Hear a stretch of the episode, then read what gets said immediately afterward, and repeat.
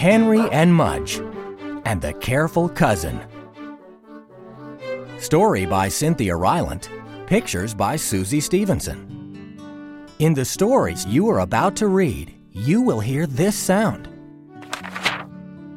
This is the sound of a page turning.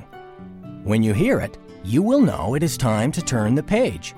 Now, turn to the first story in the book entitled Watching for Annie.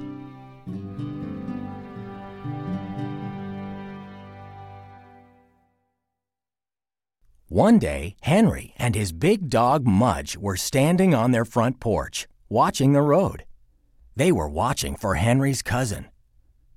Her name is Annie, Henry told Mudge, and she's spending the night.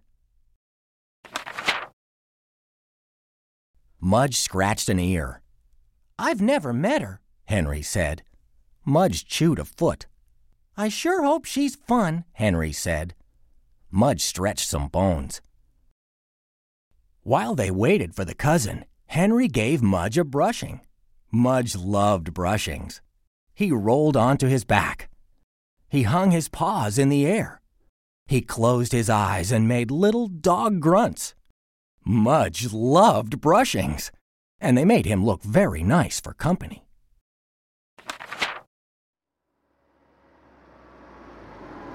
Suddenly, a car pulled into Henry's driveway. Up, Mudge, said Henry. She's here. Mudge jumped up. He wagged his tail. He barked a little bark. He danced a little dance. Mudge loved company. A tall man got out of the car. Hello, Henry, he called. Hello, Uncle Ed, Henry called back. A girl got out of the car. Hello, Henry, she called. Hello, Annie, Henry called back. She sure looks dressed up, Henry thought.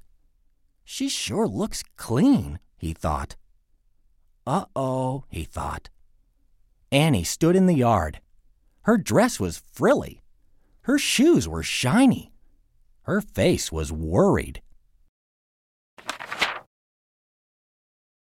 Does he bite? Annie asked, pointing to Mudge. Oh, no, said Henry. Mudge wagged his tail. Does he jump on people? she asked. Not any more, said Henry. Mudge kept wagging. Does he drool? Annie asked. Henry looked at Mudge. Mudge looked at Henry. Well, Henry said. He looked at Annie's nice frilly dress. He looked at Annie's nice shiny shoes. Henry looked at the drool on his front porch. Uh oh, he thought. It was the visit of the careful cousin.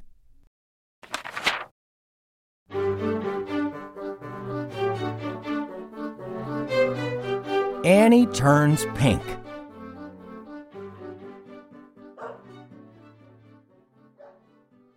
Henry made Mudge sit while Annie went into the house. Mudge wagged his tail and drooled on the porch as she walked by. Then he followed Henry inside. Annie was on the couch. Before Henry could say no, Mudge went over and kissed Annie on the face.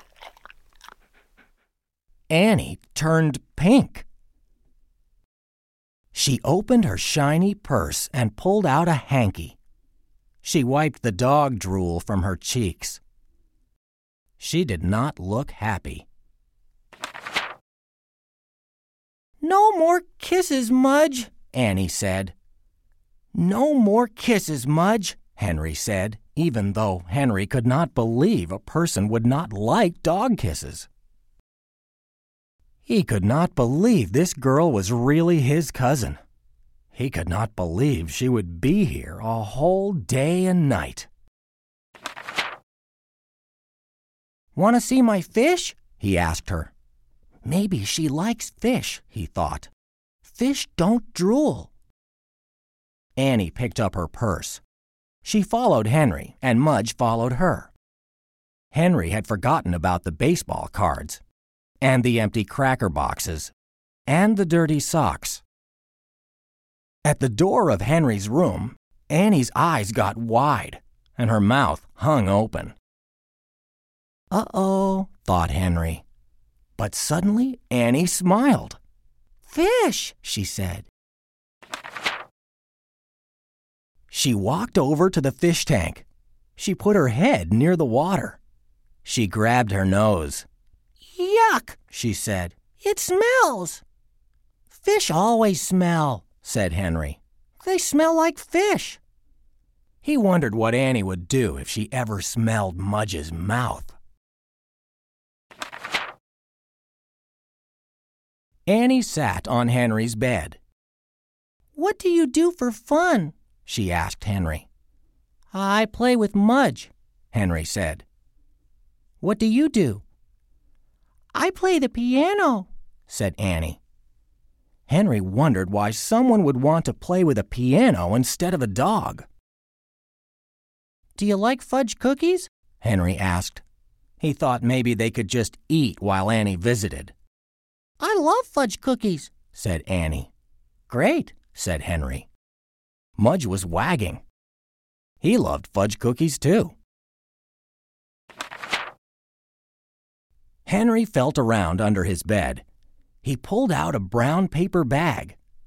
It had some dust balls on it and an old piece of hard gum stuck under it. Henry pulled out a cookie and handed it to Annie. She turned pink again. Uh oh, thought Henry.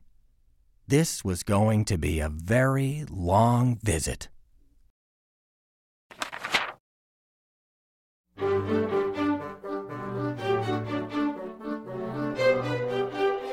Zam! Henry and Annie were eating lunch with Uncle Ed and Henry's parents. So, Annie, did you see Henry's room? asked Uncle Ed.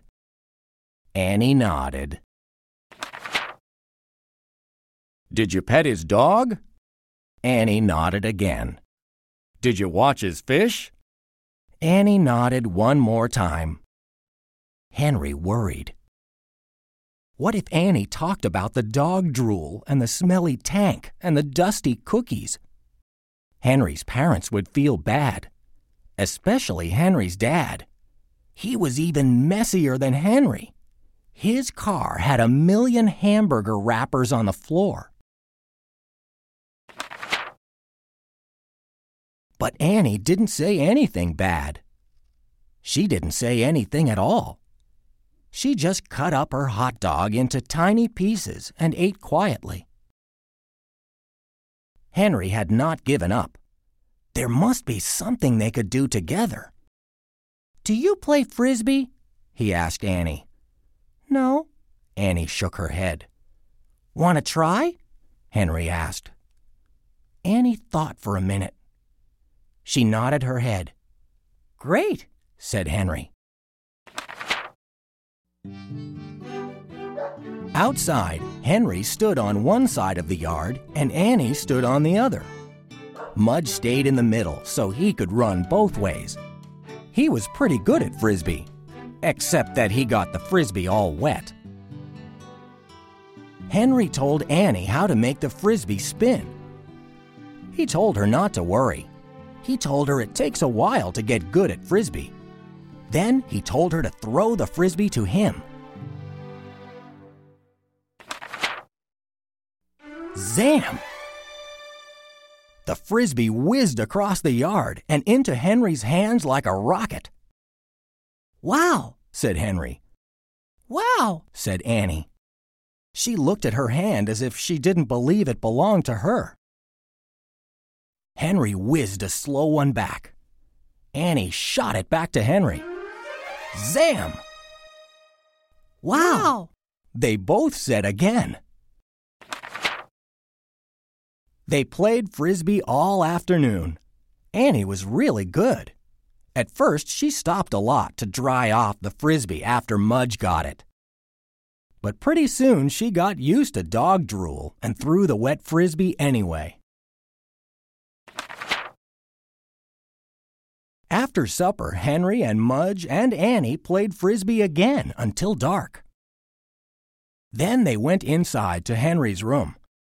They were sweaty and dirty and tired. They were hungry, too. Henry said he would go to the kitchen for a bag of cookies. Oh, no, said Annie. She pulled the brown paper bag from under Henry's bed. I think I like these better, she said. She threw one to Mudge, and she threw one to Henry, and she threw one into her own mouth. Sometime you'll have to visit me, said Annie. Sure, said Henry. Be sure to bring the frisbee, Annie said. She looked at Mudge drooling on the bed. And be sure to bring Mudge. The next day, Henry and Mudge said goodbye to Annie. Mudge gave her another kiss. This time, Annie didn't turn pink. Henry and Mudge watched Cousin Annie ride away. They both couldn't wait to see her again.